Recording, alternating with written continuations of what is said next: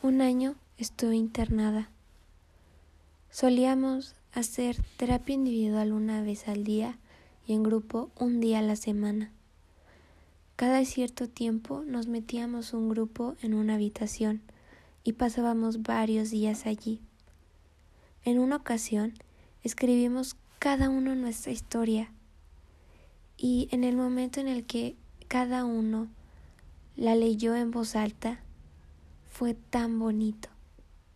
Creamos unos lazos muy fuertes y por primera vez aprendí a contar con los demás y a expresar mis sentimientos. Me resultaba muy difícil aceptar la realidad y aceptarme a mí misma.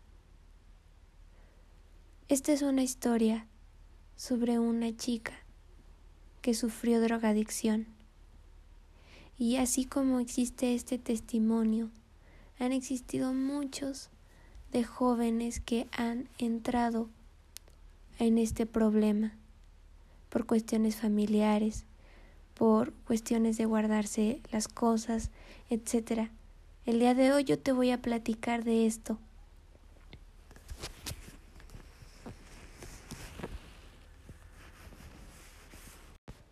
Mi época en las drogas fue cuando yo no tenía esperanza.